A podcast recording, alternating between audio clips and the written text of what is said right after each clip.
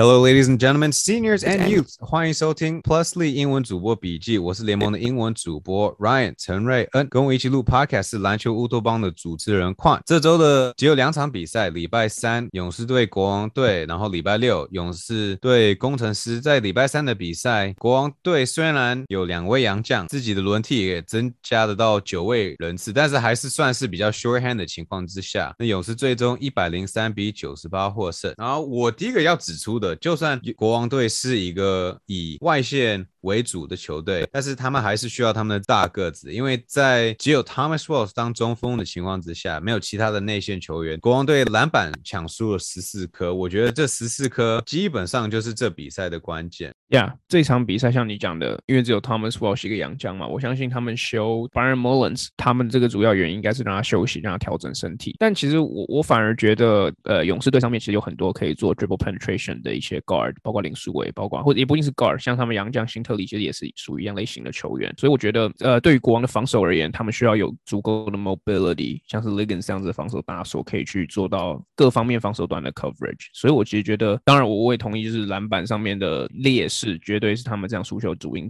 之一。但其实如果你看比赛的话，其实两队的差距一直以来都没有很多。对我指的，的确是本土的禁区的球员，的确需要两三个在轮替去扛这个 Thomas 之后的大个子，尤其是勇士队一。基本上都一致会打四号跟五号球员在场上，然后在国王队这边表现最亮眼的哇，表现球迷觉得最亮眼，可能就是林立人的十四分。当林立人在外线准的时候，那个投篮动作跟球的轨道啊逆旋是看起来很美丽的。那林立人是生涯十四分是自己生涯高，然后国王队在 cover 的情况之下，比较少人数的情况下，一胜两败，但是两次输都是单位数的输给季后赛的球对，上次是 overtime 对工程师，然后这次是对勇士队，所以国王队虽然最后几一个礼拜进入季后赛之前是算是比较低潮，但是感觉上教练团啊跟球员还是有某程度的竞争能力，所以就是希望大家赶快康复，然后季后赛也许可以再冲一波，因为他们的情况之下，目前是应该是一个。后半段的球队，所以会有主场的劣势。对啊，而且说实在话，这场比赛除了到林书伟大概三分钟，第四节三分钟左右投进两颗关键的三分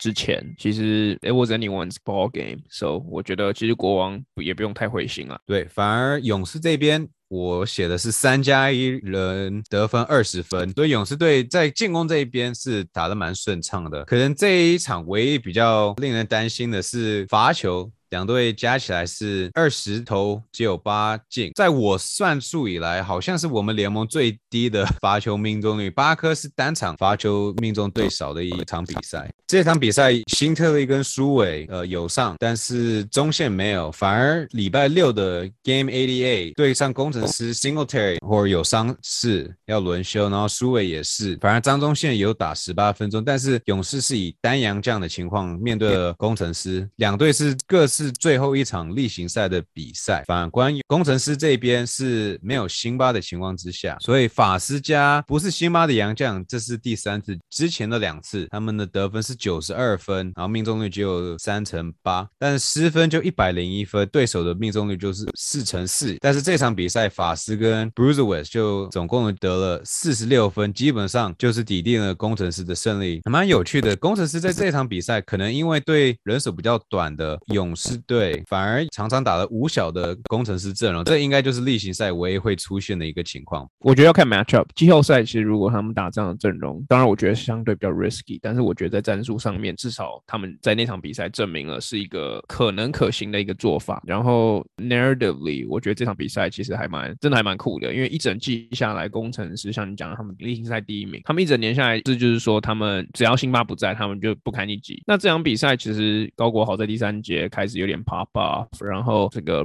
布什维斯法师他们打了一个完全没有辛巴的阵容，然后最后攻子，所以其实我觉得算是一个蛮 fitting 的的一个 regular season ending。嗯哼，对，要恭喜工程师例行赛真的坐上了第一名，坐上了第一种子，所以季后赛如果从第一轮晋级到总冠军赛，就会有主场的优势。反观勇士队这边，对我来讲打的最突出的是赖廷恩生涯的二十二分，之前他在 Plus League 的生涯只先发了七次。场均十九分钟上场，然后只得六分，overall 正负值是负二十五，这是他的总数。然后赖田的超节率，就是团队的超节，赖田占了多少？是上场的时候百分之二十四，所以我们才觉得他是一个很好的板凳的球员，因为他可以用尽他的全力在防守那端，然后超节，然后快攻得手。但反而这场比赛他三分蛮准的，然后组织能力也还是保持对应的程度，然后就觉得他的竞争能力是有比较好。然后每个篮球球员都希望他可以打到先发，可以打到更多的时间。那赖廷这场比赛就有做到。我觉得你讲的都没有错，然后也把握机会，我觉得很好。而且我觉得他在跟高国豪上那场比赛对位的时候，他们两个都看起来。格外的有这个竞争力，不知道是因为他们第一季常常被比相相比，然后，但我觉得如果勇士进到季后赛，可能需要注意一点的话，就是我们在录之前你也有提到，就是林志杰他的状况的维持，当然这我觉得这有可能是因为例行赛尾端的关系，所以他们开始在让志杰休息一点。但是志杰对我而言，在今年的比赛，他很少可以打出 back to back 的好表现。他上一场比赛对新北国王得了二十几分，但这场他就只有上四十分钟，然后得了一分。所以我觉得要如何。确保林志杰在季后赛可以每一场都有稳定的输出，不管是进攻端，不管是防守端，我觉得会是一个很大的课题。对吧？尤其是现在我们目前看到勇士队的本土球员朱豪，可能因为有 COVID 啊，可能没有办法每一场都参赛，或是张宗宪今年表现有些下滑，蔡文成都也是没有像去年那么稳定的。也许曾文鼎是另外一个点，是也许他们算是一个优势。那我想要讲到勇士的洋将 Zisev 是他们单洋将出赛，我觉得不知道为什么 Zisev。第二个球季看起来还比第一个球季辛苦很多，他有犯规麻烦，又砸球，又是被吹了一个技术犯规。但是我也在看今年跟去年的数据，蛮有趣的，就是塞斯夫今年。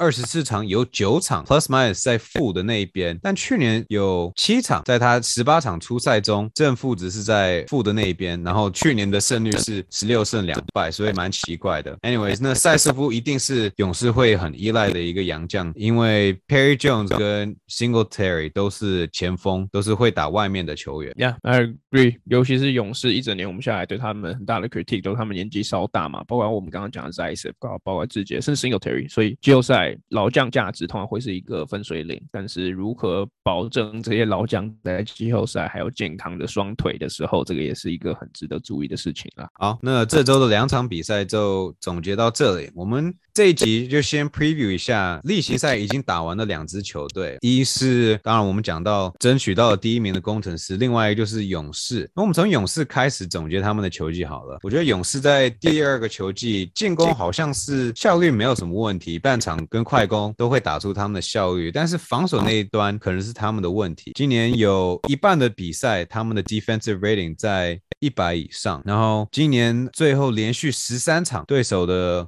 offensive rating 都在一百以上。然后大家都知道，我都是一直会说，勇士防守三分球是最弱的，在 plus 里对手百分之三十四点五最高的，但同样蛮好笑的，他们。犯规也是最少的，所以你可以说他们防守最有纪律吗？然后其他的四个季后赛球队都是在那好笑的是，犯规最多的两支球队在场均犯规二十次以上的梦想家跟工程师是防守最好的球队。诶，如果在做 preview 的话，其实我觉得对我而言最有趣的季后赛球队是勇士队。像你刚最开始讲的，他们今年进攻端绝对是维持了去年的高水准，但是防守的部分在跟去年比，我觉得确确实有下降。但我觉得也有。有一个很重要的 caveat 是，去年联盟只有一共四支球队，然后整体的战力水准，我觉得今年是上升了一个档次，所以对于勇士他们这些 a n a l y s 来讲的话，确实一定会有影响。然后我其实觉得有一点，这个没有办法用数据量化了，我们也没有 proof，就是我觉得勇士有可能是我们联盟里面唯一一支到季后赛还有所谓 second gear 的球队，就是说他们到了季后赛之后，他们还可以再往把自己推向一个档次，然后他们的想法，呃。例行赛就是打完，然后健健康康的打完，我们到季后赛再有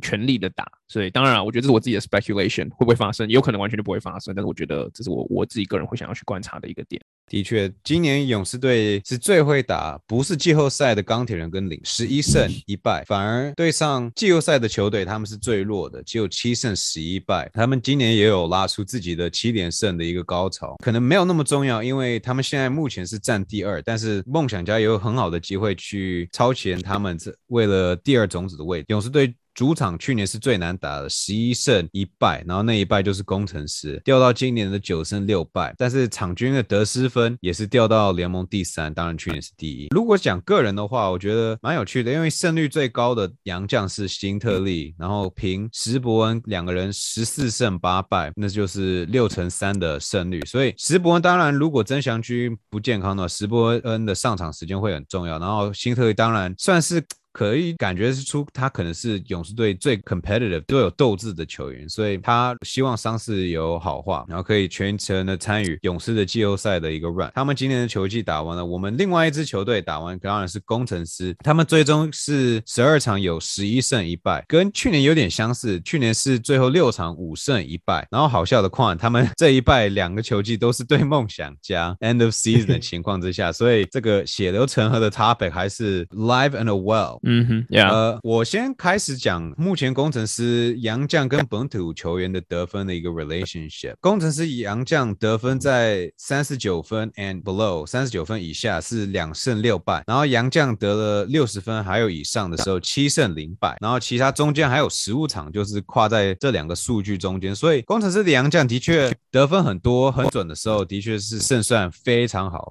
但是在季后赛我相信都会比较卡在中间的情况之下，因为对方也会。针对你们最好的进攻的战术，然后一个系列一个系列的时候，大家也会守得更好，更有针对性。呀，我我觉得关于工程师，我自己的 take away 是他们在季末拉了一波很强的尾盘，这点像你讲的跟去年真的很像。但我觉得工程师不得不说，他们在季末应该说他对手遇到了伤兵潮。绝对，我觉得有帮到他们，所以呃，我觉得有 scheduling 的 issue，呃，有 luck 的 issue。就是我讲这个也不是想要 take away，就是工程师他们今年的 success，因为他们确实今年打了联盟第一的位置。我觉得这个这个绝对 no one can take that away from them。但当我们今天在做这些 regular season 的分析的时候，今年因为 COVID 的关系，确实影响到了很多我们对于球队的分析还有观感。所以我觉得这也是可能球迷在思考的时候可以去 take into account 的东西。Yep。然后如果要看其他的数据，工程师当然一直以来都是失误最多的球队，场均大概十九。颗，但是失误被对方得分的是联盟的第二低，六点八分，所以也许他们很多失误都是传球出界，所以不会影响太多。可能比较大的本土洋将的一些得分的 relationship 是第四节的时候，本土得分的命中率只有百分之三十六，季后赛的球队跟梦想家平最低的呃命中率，但洋将的出手是季后赛的球队最多的出手次数是百分之二十九，所以这个 relationship 我相信在季后赛可能会保持住，所以。球队一定会针对这一点，因为其他季后赛的球队杨将出手百分比只有百分之二十。如果可以讲到个人球员的话，当然我们知道高国豪是很重要，他们的先发控卫郭少杰跟朱云豪都在球季的后面比较跳出来。那我觉得田浩其实可能会是一个蛮重要的一点，因为他应该就是工程师的 backup point guard，他的助攻比例跟三分球命中率跟去年一样，但是他的助攻失误率是提升从二点零提升到二点四三。所以是很好的现象。好，那工程师恭喜他们今年例行赛的第一名。我们看到下个礼拜的比赛会是第一次客队要 back to back，因为梦想家在礼拜五要对领航员，礼拜六要对国王队。梦想家在客场是联盟季后赛的球队最低的胜率六胜七败，但是他们输了两场，国王就会 l e f a 就会跳到第三名，梦想家就会掉到第四。